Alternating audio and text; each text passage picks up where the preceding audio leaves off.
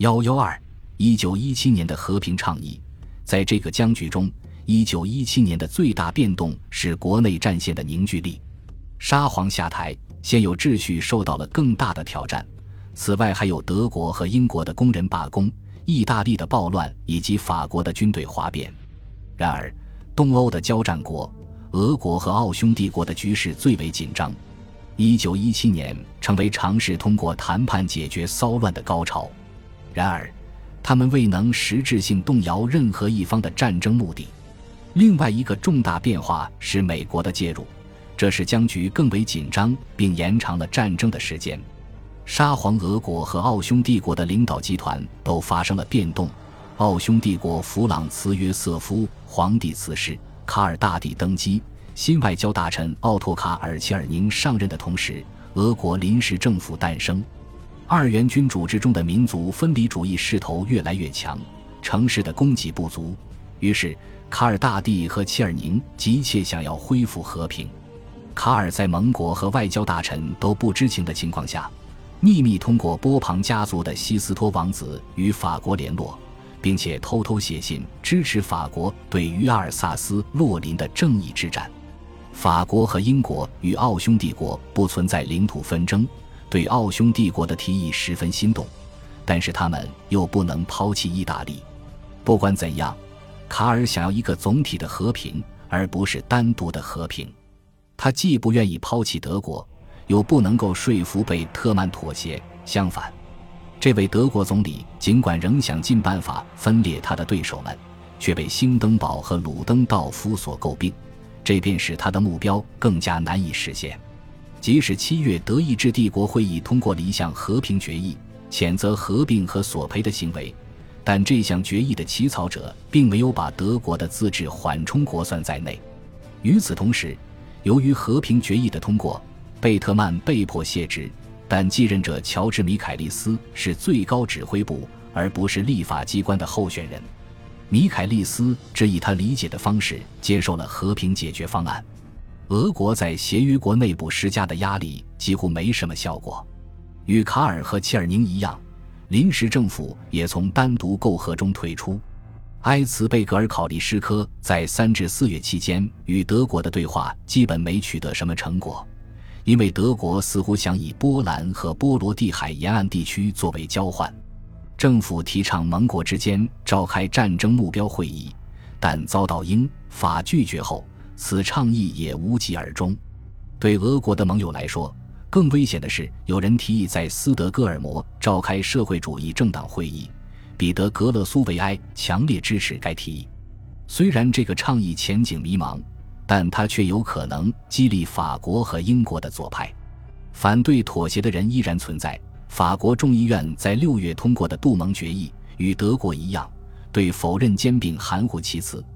如果底层不对推进和平施加压力，那么政府间的交流也不会有什么成果。秋季的协商就已经证明了这一点。事件的起源是教皇本笃十五世提出的倡议，他主张要充分了解战前状况。然后得出解决方案，尽管双方都拒绝他的主张，但英国通过梵蒂冈弄清了德国对比利时的立场。在此期间，奥地利与法国举行会谈的消息传到了德国。如果奥地利放弃他的盟友，法国将会为其提供德国的土地。德国外交大臣理查德·冯·库尔曼察觉到，这将威胁同盟国的统一，他决定以牙还牙。对英国的调查更使他确认了自己的观点，即英国是协约国的薄弱环节。他告知西班牙中间人为拉伯侯爵，暗示他做好双方交换意见的准备。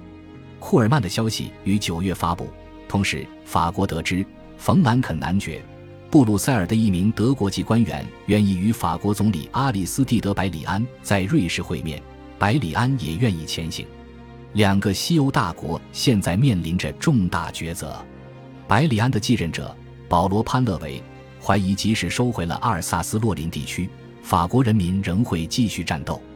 潘勒威的外交部部长亚历山大·里伯特谋略比百里安更胜一筹，阻止了此次瑞士之行。事实上，即使米利凯斯愿意放弃吞并隆维布里埃地区，以换取铁矿石的供应。德国人也只打算归还少数边境村庄。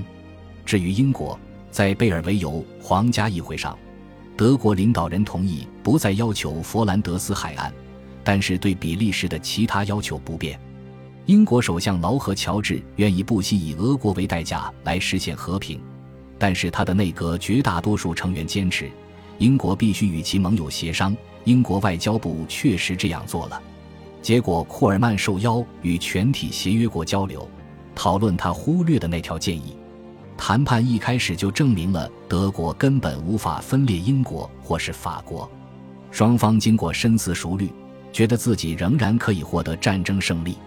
兴登堡和鲁登道夫认为，随着俄国的陷落，他们能够取得上风。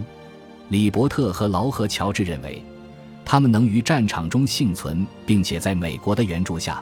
能确保其战争目标的实现。美国的财政贷款已使英国在濒临破产的数周内脱离危机，并且能使协约国可以继续购买必需的钢铁、军粮和石油。在俄国寸步难行之时，美国供应了几十万的新兵。虽然如此，美国的援助仍会被尽可能的延迟并予以限制，这就会给同盟国一次最后翻盘的机会。这么做不仅是逻辑使然，更是出于政治上的考虑。美国总统威尔逊在一九一七年二月与德国断交，原因是德方发动了无限制的潜艇战。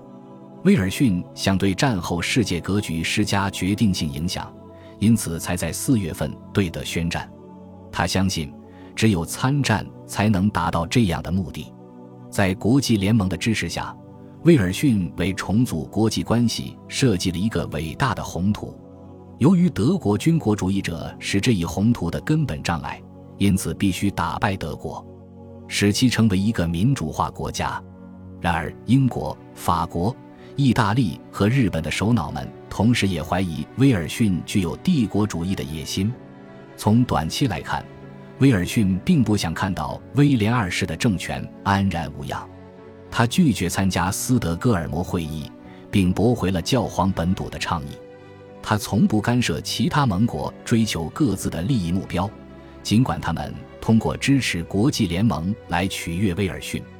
一九一七年十一月，英国之所以发表贝尔福宣言，支持在巴勒斯坦为犹太人建立民族家园，部分原因是他们知道威尔逊具有悲悯之心。并希望得到美国犹太复国主义者的支持。法国在一九一六年巴黎和会上放低了经济争夺战的目标，转而集中精力推举总统，以保证战争结束后法国能够继续控制世界大宗产品贸易。然而，英法两国此举都是徒劳的。威尔逊总统依旧和他们保持距离，他既不承认秘密条约，也不拥护伦敦公约。并且与其他国家保持联合而非同盟关系，这样就可以随时和同盟国单独媾和。威尔逊总统乐于看到伙伴国对美国经济的日益依赖，同时在欧洲培育激进分子和社会主义势力。一旦时机到来，威尔逊就准备立即给欧洲政府施加压力。当事件愈演愈烈，达到高潮时，美国随即将以仲裁者的角色登场。恭喜你又听完三集，欢迎点赞、留言、关注主播，主页有更多精彩内容。